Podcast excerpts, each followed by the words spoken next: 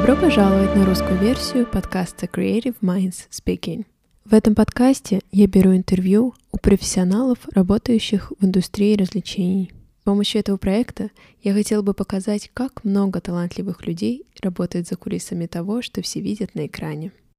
Гостем сегодняшнего выпуска является Самира Ганиева, которая в данный момент работает специалистом по работе с прессой и лидерами мнений Warner Music Russia. Привет, Сами, спасибо, что пришла на подкаст. Привет, Свяко, я очень рада. Я тоже. Um, давай начнем с твоего бэкграунда. Um, расскажи, пожалуйста, немного о себе и как ты пришла в музыкальный бизнес. Меня зовут Самира. Мне 23, а скоро 24. Очень боюсь этой цифры, она мне не нравится. А, я родилась в Москве. Училась я на культуролога и мечтала быть куратором выставок, наверное. В школе мечтала быть юристом. Я очень люблю изучать права. Вот. Но потом я поняла, что мне нравится, в принципе, работать. А, ну, в принципе, иметь свои деньги с раннего возраста подросткового, и что я не очень хочу учиться на дневном отделении. Юриспруденция, вечерка — это как-то очень неинтересно. Вот. И одновременно с этим, лет в 15, я поняла, что я очень люблю музыку. И я все свои деньги спускала на концерты и фестивали. Вот. Я думаю, многие через это проходили. А, это был 13-й год, когда были Максидром, Park Live. И вот первые фестивали заново все возродились. А, я работала года два, наверное, официанткой, совмещая со школой. Я поняла, что мне сдавать ЕГЭ не очень интересно, потому что я на бюджет не особо планировала. Вот, работала типа раз в неделю, раз в две, просто веселилась, отрывалась и слушала очень много музыки. Вот, потом я поступила спустя год после школы на культурологическое отделение РГГУ, вот, э, называлось тогда оно отделение социокультурных исследований на специализацию культуры массовых медиа. А, и я влюбилась в эту специальность, но я поняла, что это совсем не про карьеру и не про работу, потому что это исключительно про то, а, как выстраивается твой образ мышления, как выстраивается твое восприятие мира, как ты оцениваешь общество, как ты оцениваешь глобально, в принципе, культуру и что это есть. Вот. И одновременно с этим на, в конце, наверное, первого курса, это был 2016 год, я устроилась э, в агентство, которое называлось «Давай лайма». Все знают, э, кто в теме блогерских штук, э, что такое «Давай лайма». Это было одно из самых первых э, а продюсерских центров видеоблогеров. На самом деле никакого продюсирования там не было. Просто были блогеры, подписанные на эксклюзив. Uh, были попытки их продавать, были очень удачные попытки их продавать, были неудачные. Брали туда всех подряд, но кто знаком с руководителем, вот, без имен, не хочется упоминать данного человека, тот понимает, что там просто выживал сильнейший.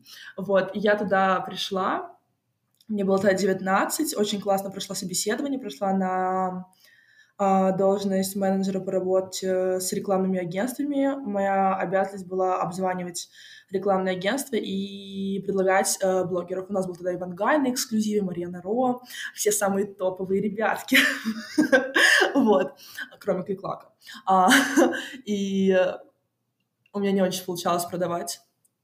Uh, на деле получалось, а потом во время звонка самого не получалось. И моя руководительница Надя Шанова не могла понять, в чем дело. Вот, я так промучилась три месяца, сделала одну очень классную компанию с Индеком, Э, «Игрой престолов» и «Мегафоном», и потом поняла, что вообще не мое. И мне предложили э, работать в отделе по работе непосредственно с блогерами и быть их менеджером. А, зарплаты там были очень смешные, условные, назовем их так, и иногда они вовремя не выплачивались, их пронюхивали. Не мы же, руководители, а руководитель. Вот. А, но э, очень классно был коллектив, было всем нам очень весело и интересно, и я очень завертелась во всей этой сфере, хотя изначально я вообще блогеров не смотрела, я знала только Машу Миногарову, больше никого не знала, и для меня это был какой-то новый целый мир. А, и я вот перешла в отдел по работе с блогерами. Это была такая работа 24 на 7, потому что у меня было порядка 20 или больше эксклюзивных блогеров, со всеми какие-то рекламные проекты нужно вести. Я очень быстро в это погружалась, мне очень нравилось, но одновременно было иногда очень сложно из-за переработок, из-за неадекватных условий работы, из-за неадекватного руководства и бла-бла-бла. При этом я пыталась совмещать с учебой. Вот, э, и вроде даже вначале как-то условно получалось. А потом данная компания развалилась э, по всем известным причинам, кому неизвестно. Один из главных руководителей вывел деньги из компании и не вернул их. Вот, но это все можно почитать в интернете. вот. А, в общем, это был очень сильный стресс для всех, потому что нас в один момент просто выкинули из офиса, в прямом смысле нам сказали, собирайте свои шмотки, у вас не оплачена аренда, вы все должны покинуть помещение. А нет, нам это даже не сказали, собирайте шмотки, нам просто говорили, должны покинуть помещение. Мы уходим, потом им говорят, «Э, вы, оказывается, не оплачивали офис, и все ваши вещи в залоге. Это было очень весело и стрессово, вот. И так как мы друг друга все очень сильно любили, у нас было такое очень семейное отношение к друг другу, мы решили все объединиться, создать свое агентство. А, там была команда человек восьми, наверное, под руководством Макара а, и Нади Шишановой. И вот мы создали Hype Agency. Это блогерское агентство, а, которое сейчас в специализируется именно на рекламных интеграциях с клиентами. Тогда вот все-таки был акцент на эксклюзивных блогеров и на развитие блогерского сервиса. Я там занималась э, непосредственно э, курированием я была старшим талант-менеджером и развивала таланты, а наши таланты — это блогеры. вот. Первые несколько месяцев я занималась войной, потому что бывший руководитель очень пытался всех отжать. Там было очень много странных ситуаций, когда нас пытались топить, угрожать, еще что-то. Вот. В общем, весело было. А, и помимо этого я занималась брендингом. Очень стыдно это признавать, но я придумала это название, потому что тогда мне показалось хайп. Это слово никто еще не использует. Спустя три месяца оно везде. я думаю, какой кошмар. Нужно переименоваться, но мы, это, мы уже не стали. Вот. И там я проработала до 17 года, а, потом я понимала, что я никуда не расту, что я не вижу больше развития. Помимо этого, ну, а, работа менеджером, особенно блогеров, а, утомительно с двух сторон. А, с одной это очень сильное личное вовлечение, и в один момент ты становишься такой мамочкой, а мне 20, а я чувствую себя многодетной мамочкой. И я начала очень сильно загоняться на тему возраста, на тему самоощущений, на тему всего. А, и второй момент — это все-таки а, контент. Я всегда очень тянулась к искусству, очень тянулась к чему-то вот к тому, что войдет в историю. У меня есть такой принцип, начиная со школы. Мне всегда это было очень важно.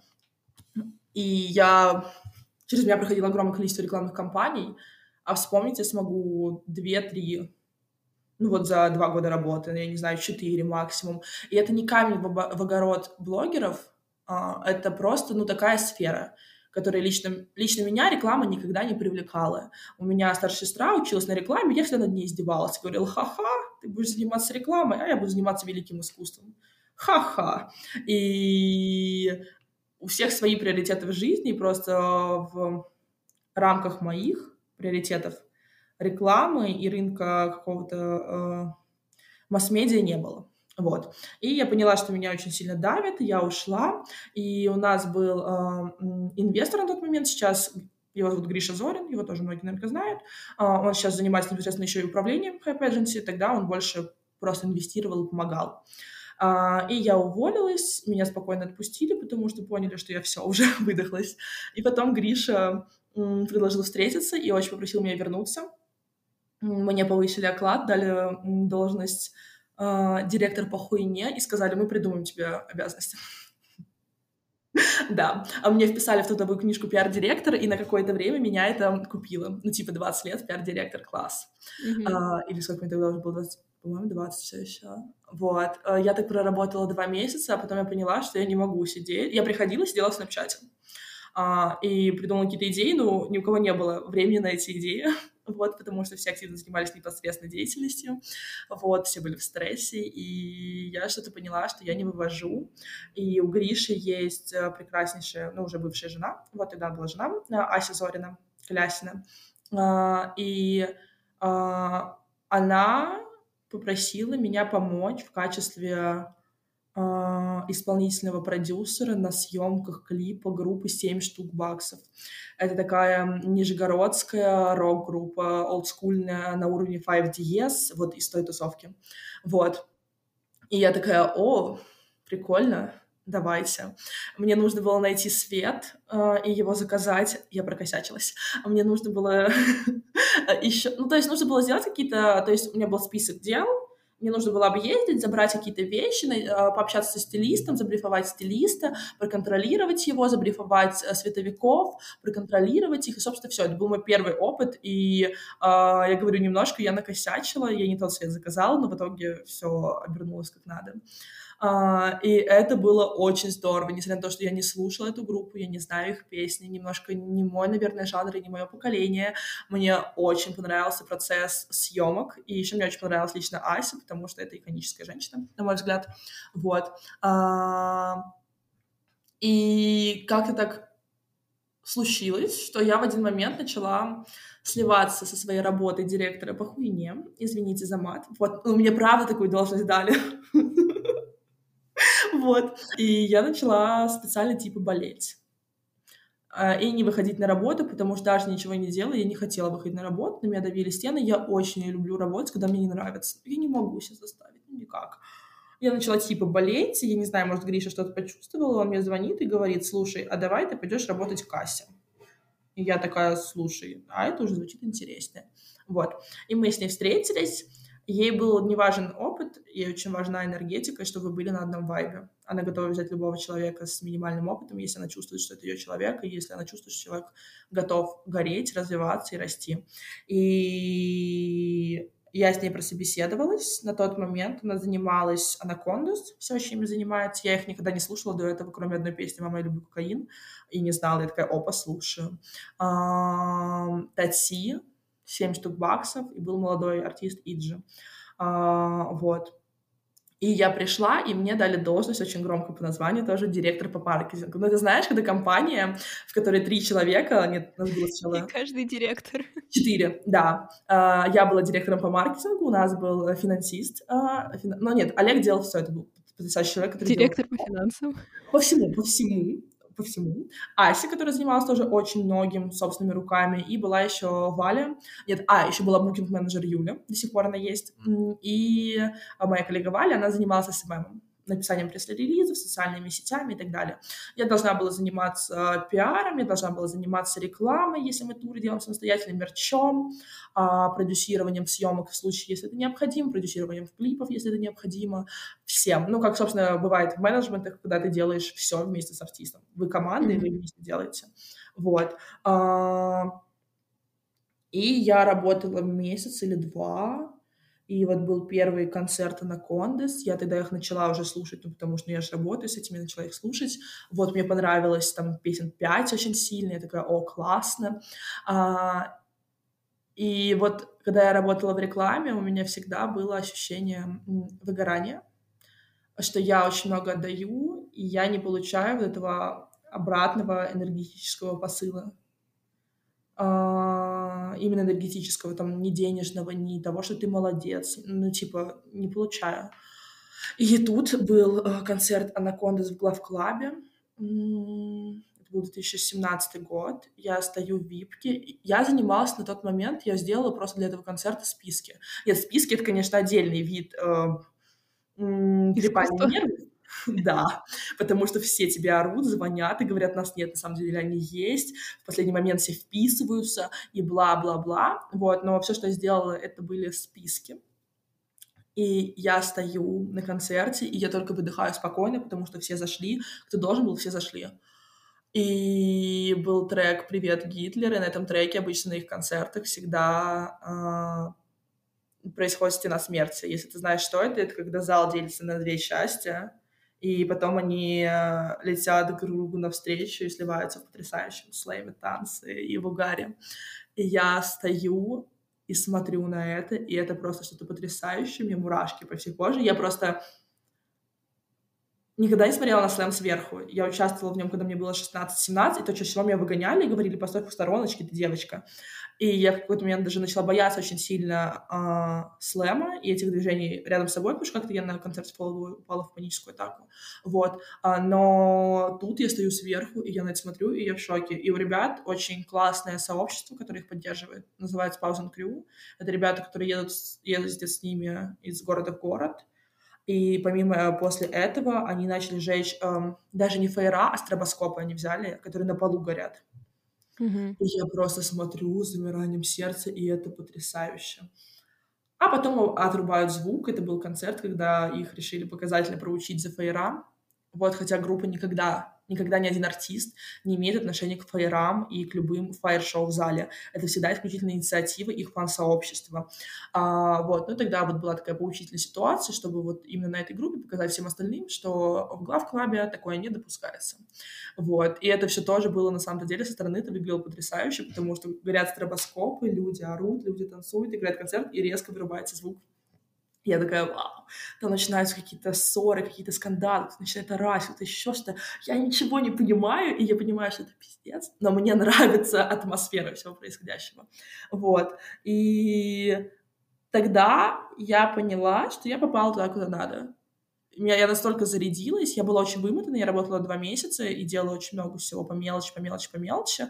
И к моменту концерта я, я была немного на исходе и меня как будто заново возродили, я заново зарядилась энергией, такая, вау, это то, что нужно. Вот, и я работала у Аси, получается, с 2017 по 2019 год. Тати в один момент ушла, вот, были анакондас, очень много всего делали по ним. Я спродюсировала два клипа, мне очень понравился продюсерский опыт. Я продюсировала «Парень президента» и э, «Ни капли не больно». И мы работали с потрясающими ребятами, братьями Клингами. Андрей и Паша, они снимают а очень много. Продюсировала, можешь объяснить, что это значит? Потому что все люди вкладывают разные значения слов «спродюсировать». А, я нашла классных режиссеров. Нет, их нашли ребята изначально а, за счет того, что Сергей и Артем увидели клип группы «Пассаж», где вот они на розовом фоне, я забыла, что это за трек, и они такие, вау, классно. А у нас был трек «Парень президента», он довольно-таки провокационный, и очень многие режиссеры отказывались. А нам не нужно было ничего прям сверхпровокационного, нам просто нужен был простой, классный, стильный клип. Вот. Mm-hmm. И э, Сергей и Артем, не помню, кто из них, нашли вот ребят, Пашу и Андрея, а, и мы с ними встретились и поняли, что мы на одном вайбе. Они такие очень хипстеровские, модные, молодые, снимают для ГШ, для пассажа. Мы вроде как сошлись на классные идеи. А, Ася тогда с ними встречалась отдельно без меня. И моя задача была, а, так как это не профессиональный продакшн, так как это молодые инди-ребята, которые просто классно и стильно снимают, нужен был человек, который просто полностью обеспечит все у данного клипа. Вот. И э, я искала локацию, общалась с режиссерами, визажист, э, гример, стилист, это вот все. Вы вместе, ну то есть с Пашей и с Андреем мне безумно нравилось работать, потому что это такая командная работа, когда э, вы маленький инди-продакшн, как будто, который сами своими ручками что-то делаете. Mm-hmm. Типа вы вместе обсуждаете локацию, они договариваетесь, там вы контролируете э, грим, стилистов, у нас был енот, э, привоз оборудования и так далее. Вот. И а, и очень много еще было реквизита. Мы поджигали реквизитом в кадре или уничтожали. Я занималась еще вот реквизитом. Но в случае, в случае больших съемок продюсера человек, который контролирует всех. В случае маленьких съемок продюсера это человек, который э, и location менеджер, и реквизит менеджер, и отвечает за все-все-все, и исполнительный продюсер. Ну, в общем, делает все, что не творческая часть. Mm-hmm. Или нанимает того, кто сделает то, что не творческая часть. А точнее, наоборот, mm-hmm. что творческая часть, вот. А, и это было прикольно, мне очень понравилось. В случае с а, вторым клипом «Ни капли не больно» это было три дня съемок. У ребят было несколько концепций, опять мы решили снимать клинками. А, и концепция была в том, чтобы придумать способы, которые делают не больно. Мы вместе их согласовывали. У нас был огромный лонг-лист, потом это был шорт-лист. А, это все была командная классная работа. Я занималась за поиск всех локаций. Их было порядка, по-моему, 18. У нас, у нас было очень много локаций. Секс-шоп, несколько студий, бассейн с шариками, э, винный магазин, квартира с сериалом и с книжками. Очень много всего. Вот, это было три смены по 15, мне кажется, часов, просто с утра до ночи. Вот, mm-hmm. в итоге получилось, мне кажется, очень весело, атмосферно, и все были довольны, что главное. Вот. Ну, короче, я занималась продюсерской также немножко деятельностью э, в случае создания видеоконтента. Э, то же самое я делаю относительно фотосъемок. Там я искала фотографов, согласовывала с парнями, нравится им, не нравится, искала стилистов э, и, в общем, занималась всей организаторской деятельностью. У меня есть детство такое, что я всегда очень хотела э, заниматься чем-то связанным с искусством, но у меня было с детства убеждение, у меня было с детства убеждение, что м, искусство — это про талант, который врожденный. Я росла в такой семье, где меня ни за что не ругали и ничего не заставляли. Мне говорили, хочешь — сделаем, хочешь — делай, не хочешь — не делай, не хочешь учиться — не учись. Поэтому я училась плохо. Меня не заставляли делать домашние задания, из-за чего у меня были тройки. Мне кажется, любого ребенка, на самом деле, если не заставлять, то чаще всего он не, не будет хотеть. Mm-hmm. А, исходя из чего, мне казалось, что вокруг все талантливые очень, а я нет. Типа, что я никогда не буду ни петь, ни танцевать, ничего. Хотя я все начинала понемножку. Я училась в школе с углубленным изучением искусств, я занималась танцами бальными, я занималась еще чем-то, но вот я всегда себя сама останавливала, думая, что ну тебе не дано. Mm-hmm. Не дано, зачем ты лезешь? Найдешь, что тебе дано чуть позже. Вот. А потом, уже во взрослом возрасте, я поняла, что нет понятия не дано есть понятие трудоголизма и то, насколько ты этим с детства занимаешься. Вот. А, но к этому моменту, наверное, было бы уже поздно. Наверное, нет, никогда не поздно, профессионально уже поздно чем-то заниматься, на мой взгляд. А именно быть э, тем, кто курирует и создает, я могу. У меня это классно получается, и мой второй талант — это мои коммуникативные навыки. Вот, э, за это я себя безумно люблю. А, и в общем, я была очень счастлива быть частью команды, которая создает что-то очень крутое, а, потому что те же Накондас для меня это не просто артисты, это артисты, которые делают что-то социально значимое и важное, потому что у них очень сильные тексты про все происходящее вокруг, а я, помимо прочего, всегда не могла быть аполитичной или не могла быть равнодушной гражданской ситуации какой-то. Я всегда стремилась там стать... Э, ну, не стремилась, как сказать, хотела, когда там мне было 5, 6, 7 и старше, там, до определенного возраста, я представляла себя послом ООН, что я борец за права. Я смотрела на Одри Хэбберн в 15, которая там э, ездит по странам помогает детишкам. Ну, ну, то есть в молодости, понятное дело, смотрела какие-то ретроспективы ее, и мне всегда очень хотелось быть человеком, который приносит добро в этот мир. Mm-hmm. Вот. Поэтому мне было очень важно быть частью команды, которая создает что-то значимое исторически. Потому что, на мой взгляд, творчество ребят — это что-то значимое исторически. Вот. Потом появились еще группа «Заточка». Это э, второй проект гитариста э, и очень классного парня по имени Юра. Они все очень классно собирают. Э, вот. А потом начали появляться просто еще артисты, которые мне не супер э, трогали мою душу, скажем так.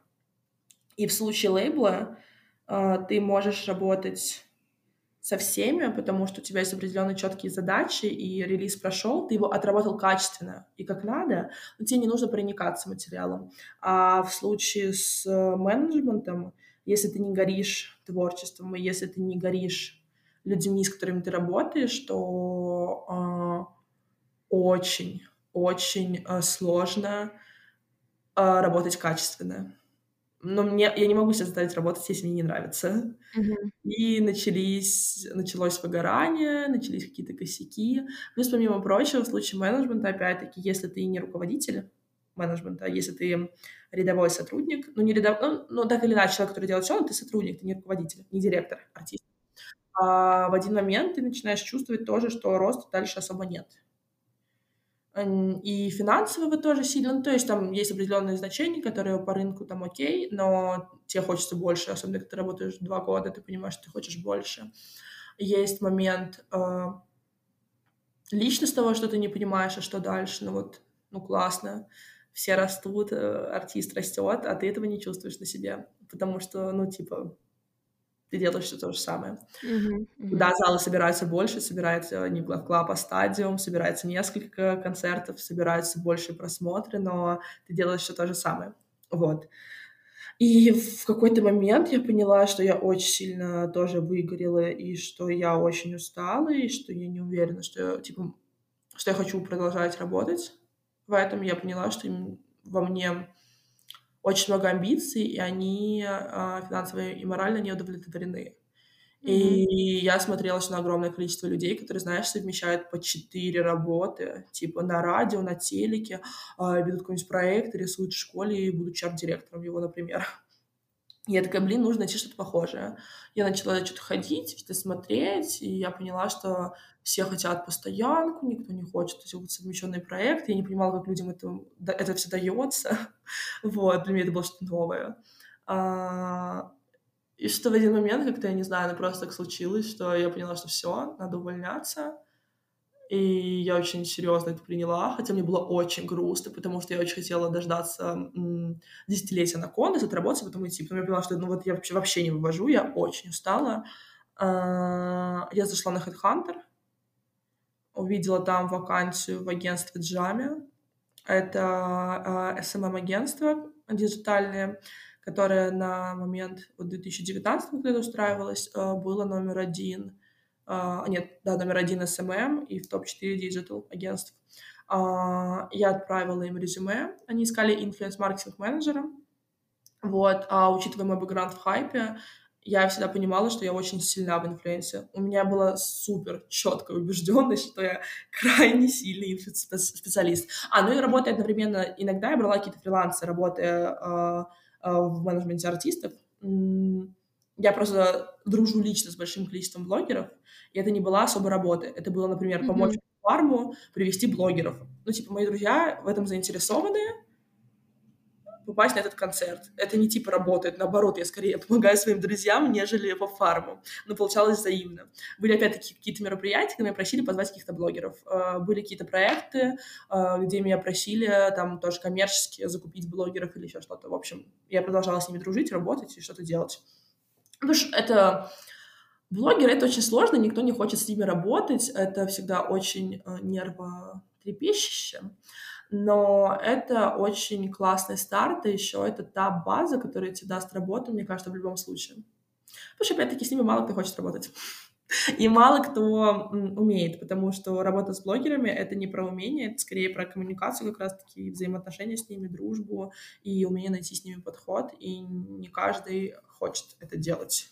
Вот. Mm-hmm. А, и я пошла на собеседование в Джаме, и мне сказали, там, мы вам завтра позвоним, скажем, да, нет, нет, да. А я о Джаме слышала только, ну, там, их рейтинги, я не знала ничего о внутренней кухне, ни о клиентах, я просто знала, что это очень крутое агентство, которое там котируется многими а, и считается топовым. Я такая, о, класс. А, и я мне там пообещали э, там сначала обычную менеджерскую позицию с ростом руководителя, бла-бла-бла. Вот. И мне звонят сразу же на следующий день э, и говорят, мы очень хотим, чтобы ты к нам вышла, прямо супер срочно, нам очень нужен специалист, выходи как можно скорее, мы тебя берем. Вот, все условия мы твои одобряем, супер класс. Я такая, о, здорово. Вот, пошла, сказала Ася. Она сначала смотрела нормально, потом мы чуть повздорили, чуть какое-то время не общались. Сейчас все отлично, мы заново в хороших, отличных отношениях. И я пришла в джаме, и, короче, когда ты работаешь в музыке, а, твоя нагрузка очень потоковая. Когда есть альбом, ты в аду. Ты горишь, ты делаешь все. Об... Ну, то есть обложка на тебе, общение с дизайнерами, точнее, мерч. Потом, потом появилась, кстати, прекрасная девочка Оля, которая занималась мерчом. Но вот когда с меня это сняли, это было здорово. Просто потому что едешь на заводы, смотришь ткани, при этом ты общаешься с дизайнером, делаешь обложку, при этом э, ты занимаешься типа пиаром, потом ты занимаешься продюсированием, все-все-все. Короче, когда это альбом, а, я еще занималась отгрузкой на в агрегаторы. Ну, короче, много всего было интересного и полезного. Вот. И когда альбом, это очень много работы, но когда его нет, э, типа, ты особо ничего не делаешь. Вот. И это был как раз период, что вот альбом вышел, ничего же не было. Я такая была очень на лайте, и я не люблю быть на лайте, мне не нравится не работать. Мне нравится не работать максимум недели две, три, ну вот край три. И потом меня начинает это очень сильно угнетать, потому что я не чувствую своего развития. И я как раз-таки не работала какой-то период, и я выхожу в джаме, мне сразу сказали о переработках, но сказали, что это будет в первое время, потому что там вот сейчас развивают направление. Они до этого инфлюенсом особо никогда не занимались, только проектно, иногда очень редко, и такие, хотим, чтобы ты развивала у нас influence направление. Я такая, о, классно, здорово, да, конечно, давайте. Вот я вышла, у них эм, был э, главный их клиент, э, это бренд Lexus, вот, Я надеюсь, кстати, так семьи не подписала, поэтому могу все рассказывать. Вот. А, и в первый же рабочий день мне говорят, у нас сейчас будет кол с Ариной, это человек на клиентской стороне, вот, типа, она очень строгая, и у нас сейчас стоит большая глобальная задача, с которой мы не справляемся, но нам нужно найти амбассадоров для бренда Lexus. Посмотри список. Я смотрю список, понимаю, что, ну, сейчас я сделаю свой. Вот, я супер быстро за час сделаю свой список, и э, когда я начала говорить с ней, а я... Короче, меня за язык тянуть не надо. Иногда у меня нет рамок и нет такого, что я буду контролировать, что я кому я что говорю. И я начинаю супер жестко аргументировать каждого, что и как. И когда человек такой же примерно комплектации речевой, ему это ок, он этого ждет, и он от этого кайфует. Нет такого, что у вас противостояние такое, о, классно, мне отвечают. Со мной вступают mm-hmm. в какую-то аргументацию, со мной вступают в конфронтацию и в конф- конфронтацию. И типа мне, э, мне говорят, что в ответ потому что ну, клиент чаще всего ждет рекомендаций и ждет на самом-то деле чего-то от агентства, нежели просто такой, да, все окей или нет, все плохо.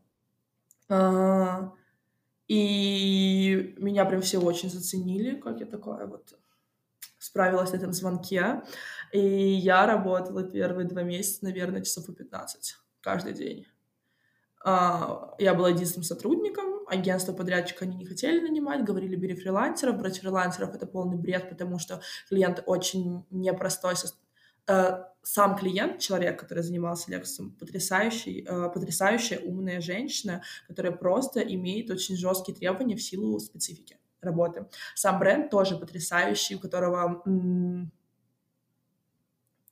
просто не простое позиционирование, потому что люкс бренд автомобилей, у которых там не хватает немножко имиджевых каких-то характеристик, им очень важно их закрыть в России конкретно, вот, через mm-hmm. менеджеров. И просто есть задачи, которые давно у них не закрываются, и у них это горит.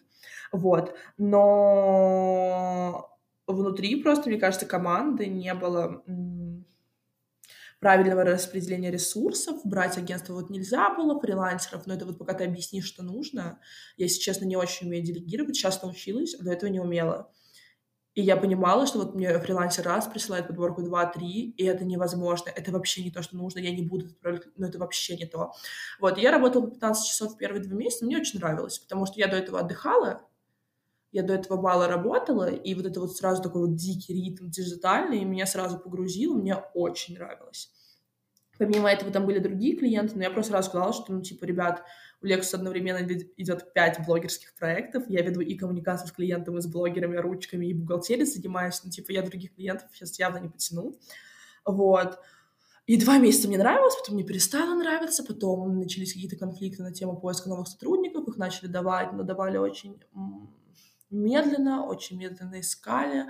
Я, я постепенно выгорала все сильнее и сильнее. Потом э, у агентства появилось еще два ключевых, три, точнее, ключевых э, клиента. Это э, Spotify, э, они готовили запуск э, в России, э, Clarence э, и Huawei. Вот. И все это тоже легло на меня. Потом начали брать джуниоров, и типа, ну, джуниоры классные тем, как ты их обучаешь, если они классные, они тебе помогают, но в общем, я работала в каком-то нереально бешеном ритме полгода. Это были очень сложные полгода. Вот, mm-hmm. и у меня просто были нервные срывы, наверное, каждую неделю. Помимо этого у меня там были личные различного рода проблемки там на личном, помимо этого там продавала семейную квартиру, помимо этого еще что-то, ну вот все вокруг смешалось какую-то дикую кашу, и я поняла, что все, я ненавижу рекламу. И потом еще случается так, что вот э, у вот выходит альбом, где есть фит с Noise MC, была такая социальная обостренная обстановка. Я думаю, господи, все клиенты чудесные, то есть и Clarance, и Lexus, у Huawei чудесные клиенты, но есть момент продукта, и, например, там гаджеты какие-то мне не очень интересны, личностно личностно не очень интересны. И вот если возвращаться к тому, что я говорила, что мне очень было важно войти глобально в историю и заниматься чем-то, что войдет в историю, я поняла, что какие бы клиенты потрясающие не были, мы делали очень красивые компании. Но вот просто реклама, вот опять-таки нахлынула эта волна, что реклама — это не мое. Мне неинтересно, я не чувствую удовлетворения своих амбиций, и мне это не нужно. Я слушаю музыку вообще, в принципе, всю, которая там выходила, и думаю, это же так важно, это так классно, это так красиво, это слушают все. Я поняла, что я очень хочу вернуться в музыку. Вот полгода меня хватило в рекламе, я очень классно прокачала свои скиллы, я поняла, как работают клиенты, я поняла, как выстраивать, например, очень классные медийные стратегии, и, в принципе, стратегия относительно бренда, там, прокачалась во всех направлениях, плюс, я говорю, у меня очень стило, что я занималась стратегией для запуска Spotify блогеров, в итоге не знаю, как они запускались, потому что откладывался очень сильный запуск, и вот э, Spotify тогда отложились в очередной раз, и я поняла, что вот если Spotify откладывается, я это точно не вывезу, и я не хочу это выводить вообще. У меня единственное, почему работала, ну, продолжала там работать в таком вот, режиме неадекватном, это потому что я очень хотела поработать с Spotify. Вот. А, и они заново откладывают запуск, ну, потому что все, ну, все знают, сколько раз он откладывался. Вот. А, и это было перед Новым годом. У меня был очередной нервный срыв, когда я начала рыдать во время кола с клиентом. Серьезно, это просто жесть. Это, я это вспоминаю с каким-то ужасом. Но клиентов, я говорю, я всех очень люблю. Они все чудеснейшие. Вот, ну просто как бы объем работы был такой, что немножко не вывозила ни я, никто. Mm-hmm. И я думаю, впоследствии они исправили свои ошибки, я надеюсь. Вот. А... Ну, короче, у меня был очередной нервный срыв, и я поняла, что это все. И мы тогда удачно очень продали квартиру семейную, и мне мои сестры сказали, давай мы дадим тебе денег. Я просто не привыкла никогда зависеть от денег, и там просить у родителей, я уж тем более не планировала возвращаться к тому, что мне там дают деньги родители, и даже не уверена, что такая возможность есть. Ну, типа, я работаю сама 16 лет, я не беру деньги у родителей, начиная с 16 лет. До этого, в принципе, тоже у меня всегда очень строго... Мне не давали огромное количество там карманных денег, мне говорили, на что тебе? Держи. Mm-hmm. Ну, то есть так вот. А, хочешь что-то большое, заработай. И я понимала, что у меня нет возможности не работать, одновременно я понимала, что все, у меня менталка на грани, я на грани. А, и тогда же одновременно я вижу, это был декабрь, у нас был в Java корпоратив, и... А нет, до этого за несколько дней я вижу, что есть вакансия. А я дружу с Мерлен, это директор по работе с брендами, наверное, правильно сказать, Мерлен вот. Мы с ней познакомились э, еще, когда я работала в Hype Agency, курировала блогеров. Э, и тогда она работала в Юле, и она рассказывала про себя, я думаю, господи, это я в будущем. Такой трудоголик. Она живет на работе, это невозможно, но это я. Это очень плохо, но это я. Вот. И у нас как-то сразу пошел коннект, потом какое-то время не общались, потом у нас появились общие друзья, и мы начали, в принципе, очень плотно, тесно дружить, ездить друг другу в гости. Мерлен переехала в Питер, мы ездили друг другу в гости, начали очень плотно, в принципе, много общаться. А, и это стало мне очень близким. Человек стал мне близким другом. Вот. А, и я, свя... я провожу связь в своей голове А я сначала увидела такую же вакансию в Sony. Я написала в Sony, потому что вот на момент, когда я уходила, а, Invisible Management, это вот компания музыкальный менеджмент, в которой я работала, еще работала с Кизару. И вот мы Кизару дали на Sony, и я, типа, сдала Олю из Sony. Я написала ей, она говорит, слушай, прям вчера закрыли вакансию. И я думаю, блин, очень грустно. Вот. И потом я вижу вакансию Warner Music, и такая, так, черт, я, кажется, даже прохожу по всем требованиям. Так, вот, я провожу связь в своей голове, что Little Big и лизеры — это Кликлак, Кликлак — это Мерлен, это Ворнер одновременно. Надо попросить рекомендацию. Вот. Я отправила им свое резюме, написала Мерлен, она сказала так, а Мерлен — это крайне ответственный человек. И она мне говорит, я тебя, конечно, порекомендую, но я никогда в жизни никого не рекомендую. И если ты меня подставишь, я тебя убью.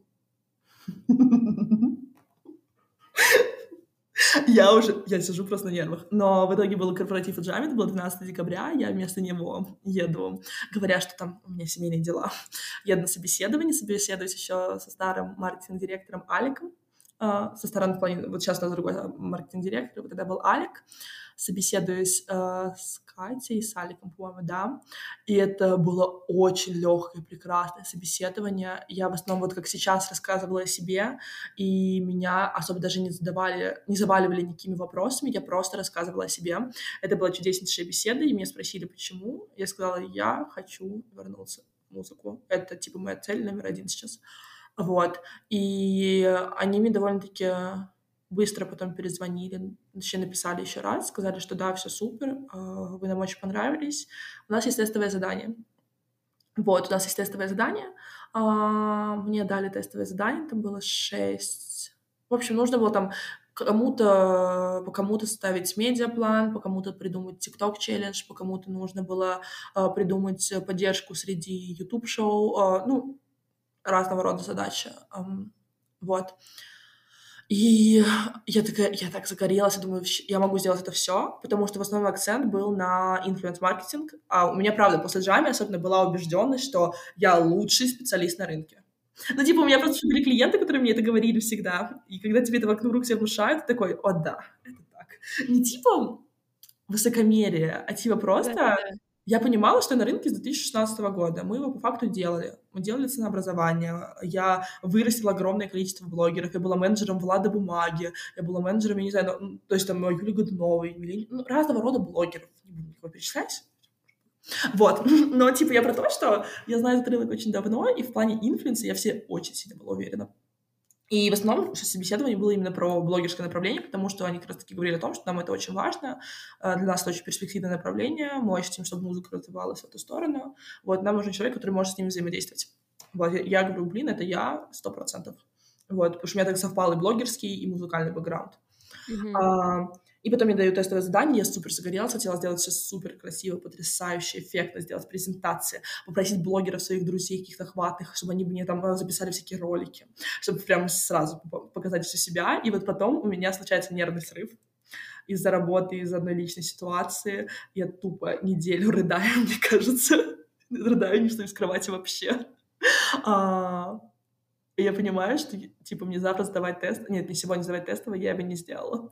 Я пишу, откладываю на день. Мне говорят, окей, я, понимаю, я в этот день все равно ничего не делаю. А, и за пять часов до я сажусь его делать до сдачи. Вот, до второго дедлайна, о котором я договорилась. В итоге, ну, то есть в наполнение смысловой я не сомневаюсь в наполнении смысловом но именно в плане оформления вместо там презентаций красивых э, табличек это был вордовский файл где я просто тупо по факту писала все, э, что я думаю на то или иное задание. Вот. Я отправляю это тестовое задание с горем пополам, понимаю, что это полный провал, потому что я очень критично к себе отношусь, и это вообще не мой уровень. Я могу лучше в 10 раз, но у меня вот морально не было сил вообще. И тут, наверное, сыграла хорошую роль рекомендация, в общем, мне сразу сказали, что не свяжутся раньше числа 20 января, потому что каникулы, и на каникулах никто этим заниматься не будет. Вот. Я такая, окей, без проблем. Я проснулась 1 января с осознанием, что у меня нет никаких э, э, рабочих обязательств. Я никому ничего не должна. Мне никто не будет звонить, никто не будет трогать. Помимо этого, я решила свои личные все проблемы, не проблемы. Это был лучший месяц моей жизни, потрясающий январь, когда я просто отдыхала. Угу. Я, помимо этого, я такой человек, который со всеми всегда общается в огромном количестве, а я просто такая, я не хочу никого видеть. Я хочу лежать, есть, делать маски, лежать в ванне по 5 часов в день и смотреть что-то. Вот, это было лучшее время жизни. И потом я созванивалась с кем-то из семьи, меня спросили про работу, я говорю, слушай, мне не перезвонят, ну, типа, задание ужасное, ну, прям ужасное, мне точно не перезвонят, это жесть. Я говорю, я к себе очень самокритична. Одновременно мне писали из разных рекламных агентств. Я понимала, что я не хочу в рекламу ни при каких обстоятельствах. И я не откликалась на эти вакансии, их сливала, понимая, что у меня есть пока что деньги, чтобы я могла просто чилить. Вот. И мне перезванивают. Мне перезванивают и говорят, нам очень понравилось ваше тестовое, э, приходите к нам на собеседование. И я такая, ладно, хорошо. Для меня это было что-то очень удивительное. А, и я пришла, было как раз таки собеседование помимо а, Алика и Кати Вова Юрченко, которая занимается международным репертуаром. Катя занимается, Катя Бербекер, а, это старший менеджер по локальному репертуару. Алик, он был маркетинг-директором вот, а Вова Юрченко, он занимается международным репертуаром. И они достают мое тестовое распечатанное, мне так стыдно за эти листочки А4, из этот вордовский файл, просто безумно. И они их листают, начинают меня спрашивать, прогонять по тестовым, все ли я понимаю, точно ли я бы сделала сама, такое ощущение у меня было. Вот. А, и потом, а, в общем, проходит собеседование, говорят, мы с вами свяжемся. А потом мне звонят еще раз и говорят, а уже, ну, типа, это было, знаешь, конец января, ну, типа, по факту с 12 декабря, а это конец января. Mm-hmm. Там, да, праздники, но ощущение, что это длится вечность. вот. А потом мне говорят, что у нас меняется маркетинг-директор, и нужно будет, к сожалению, прийти еще раз на собеседование, чтобы маркетинг-директор уже с тобой пообщался, потому что Алик уходит, и новый человек должен принять решение. А, и мы встречаемся с Араом, Даниляном, это наш маркетинг-директор сейчас. А, до этого он занимался в Warner коммуникации с брендами и был директором по работе с брендами, если правильно. Не уверена, что так точно должность называлась. А, и вроде как общаемся, и вроде как все окей, но я когда занервничала. Я очень занервничала. Вот. И по итогу мне говорят, мы свяжемся с вами. Я уже ну, понимаю, что ну, какой этап уже собеседования, я уже я очень хочу эту работу, у меня нервы на пределе, мне дико стыдно за то, что я вот так вот профокапилась тестовым, на мой взгляд, личный. Я выношу мозг Мерлен и говорю, скажи мне, скажи, ты общаешься со всеми, быстро признавайся. Она мне вообще ничего не сливает.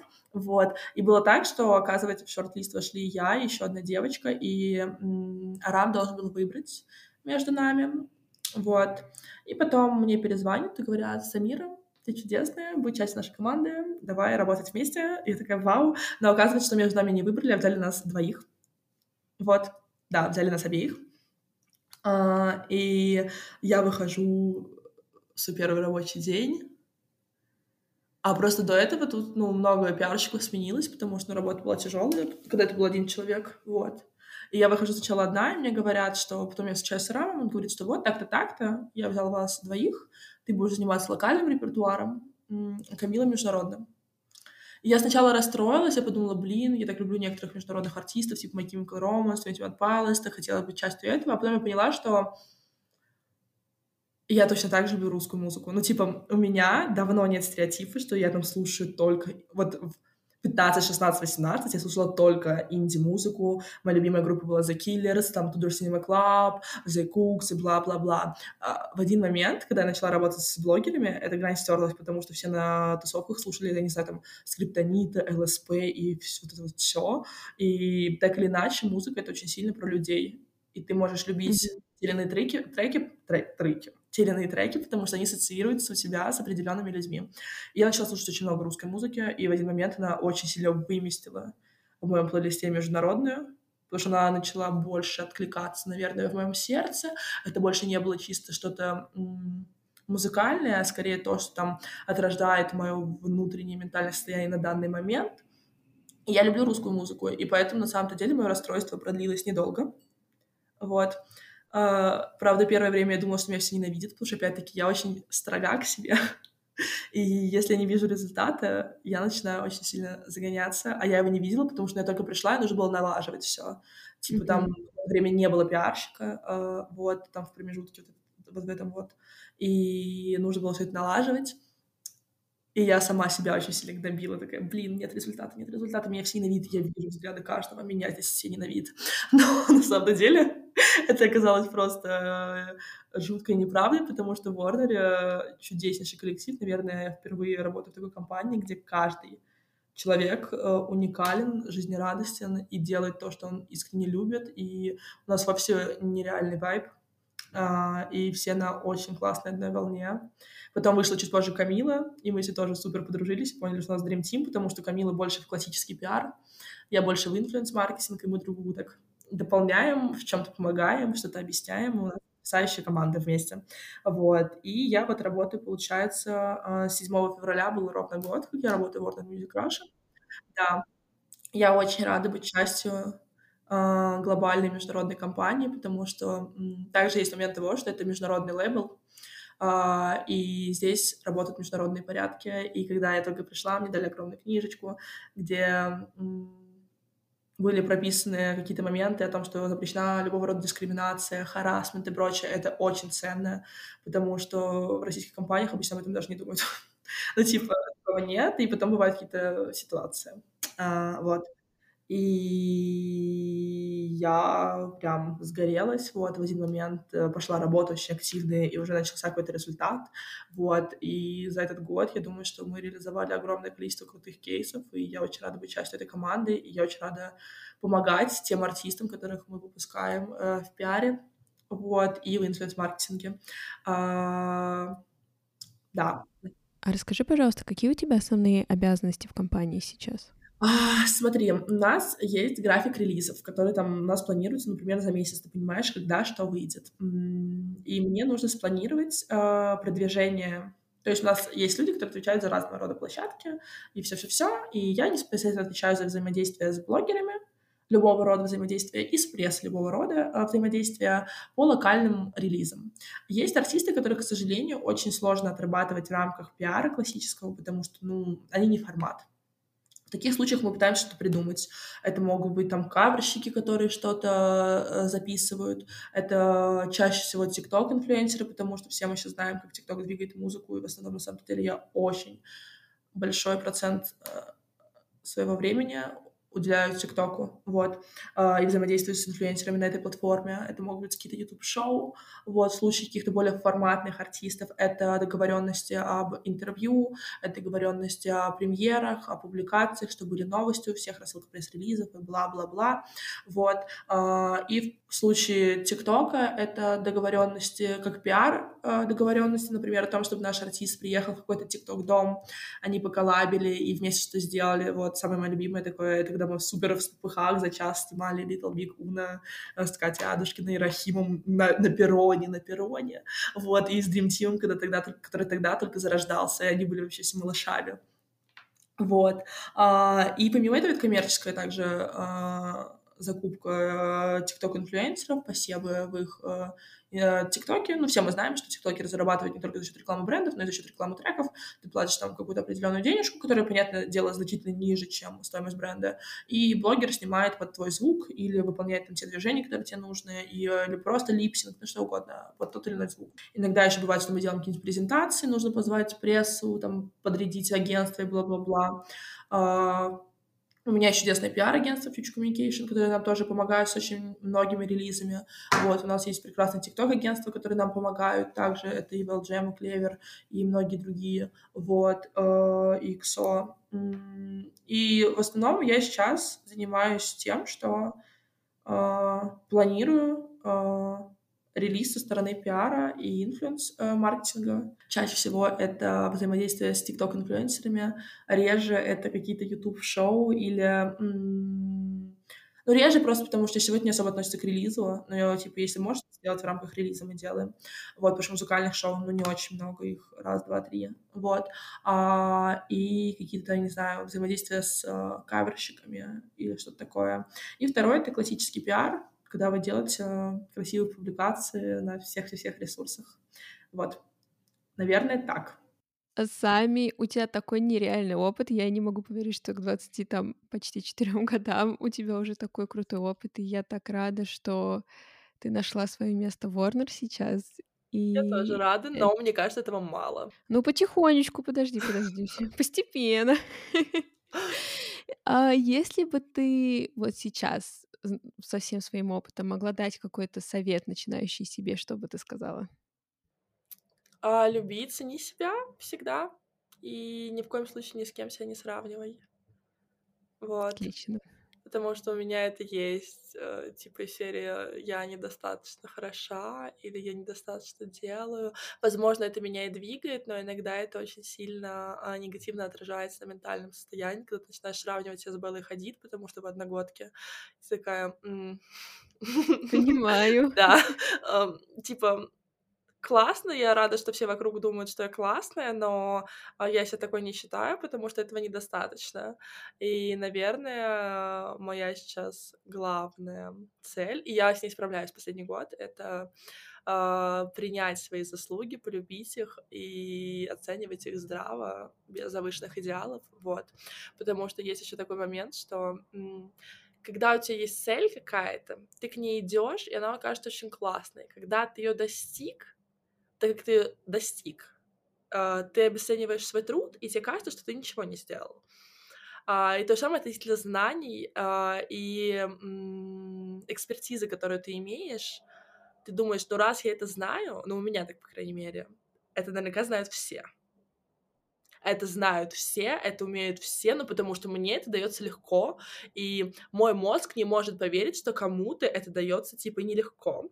Ненавижу слово типа, хочу избавиться от него в своей речи, но иногда проскальзывает.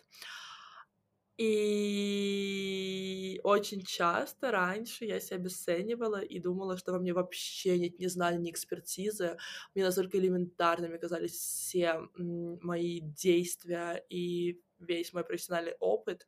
А, а потом все такие, вау, нет, это же круто, блин, я этого не знал, я этого не знал, э, и типа, это классно. Вот, и, наверное, ценить себя и сравнивать э, себя разве что с собой из прошлого. Вот. Угу. Отличный совет, спасибо. Да. А как ты определяешь успех для себя? Что для тебя успех? Наверное, в первую очередь полная финансовая независимость. Независимость в том плане, что ты чувствуешь себя свободным делать все, что ты хочешь. А, я не очень верю, что счастье не в деньгах когда они есть, понятное дело, что их недостаточно. Нужно, чтобы была семья, нужно, чтобы была там внутренняя гармония, нужно, чтобы были интересы, нужно, чтобы было правильное вложение этих денег. Но деньги — это ресурс. И для моего ментального состояния мне очень важно, чтобы мне их хватало как минимум, как максимум, чтобы я могла там делать подарки семье, а, наверное, я пойму, что достигла успеха, когда я смогу там маме подарить что-то очень крутое, я не знаю, там дом или там перевести в другую страну жить. Вот. Mm-hmm. А, наверное, в первую очередь деньгами. Деньгами как возможностями, а, за счет которых ты можешь потом распоряжаться и вкладываться в свое или в что-то еще будущее. Mm-hmm. Вот. Понятно. А, есть ли у тебя какая-нибудь рекомендация книги, фильма, песни для наших слушателей? Это может быть что-то твое самое любимое, или может быть что-то недавно там посмотрела или услышала? Просто вообще что угодно или, или, или профессиональное? Нет, нет, что угодно. Я себе очень сильно горю, что я в последнее время почти не читаю. Я пытаюсь сейчас вернуть привычку читать. Я в школе очень много читала, прям очень много. Вот. Э, года три или два я этого вообще не делаю практически, поэтому тут, к сожалению, каюсь. Но если брать э, из подросткового периода, то, будучи подростком, на меня очень сильно повлияла книга э, «Унесенные ветром». Скарлетт О'Хара создавалась как негативный персонаж. Для меня же она стала своего рода кумиром. У меня не было вообще кумиром в плане там каких-то знаменитостей и прочего, но я безумно, невероятно восхищалась силой Скарлетт О'Хара, и она очень сильно повлияла на мое становление, потому что я довольно-таки жесткая э, в своем характере. И для меня вот проблемы — это там болезнь семьи или война. Со всего остального, ну, я чуть хихикаю, вот, когда там ну, люди ноют по каким-то другим вещам, вот, и, наверное, всем в подростковом возрасте я советую прочитать «Унесённый ветром», собственно, как и «Войну и мир», я очень люблю это произведение. А если говорить про музыку, Блин, это так сложно. У меня есть в Инстаграме ссылка на мой плейлист из моих любимых иностранных песен, там 168 треков. Это идеальная музыка, созданная просто э, Иисусом. Вот, там нет русских треков. А, когда-нибудь этот плейлист тоже опубликую, но он позорный. ну, типа, не знаю. Там разного рода музыка есть. Вот. Но в плане музыки, я не знаю, раньше, когда меня спрашивали про любимую музыку, ну вот, года еще три назад, я однозначно отвечала за Killers. Это была моя самая любимая группа. А, потом шли My Chemical Romance, Fall Out Boy и Set Seconds to Mars. А, сейчас же... Потом были еще Hertz, по-моему, да. А, сейчас же мне очень сложно назвать любимую группу или назвать любимых ну, э, каких-то... Может быть, песня, которая тебе вот в последнее М- время меня... очень понравилась. Нет, я скорее назову песни, которые я слушаю. В общем, такая тема, что в последнее время немного слушаю современных песен, я их слушаю по работе. А, мне в последнее время понравился трек а, Дани Милохина «Выдыхаю боль». Юля, привет, а, написавшая эту песню. А, нет, я вообще не шучу. А, конечно же, посоветую новый альбом Anacondas. Конечно же, посоветую все наши новые релизы. Вы заходите на сайт Warner Music и смотрите все последние релизы, но если советовать что-то, в общем, а, в плейлисте моих любимых треков чаще всего треки, которые я слушаю, типа, с 2008 Например, MGMT Kids. Я регулярно на репите слушаю этот трек, начиная с 2008 года. А, есть трек Wolf Alice uh, Silk. Я регулярно на репите слушаю этот трек, начиная там лет пять. Вот. И в плане именно своих каких-то личных предпочтений.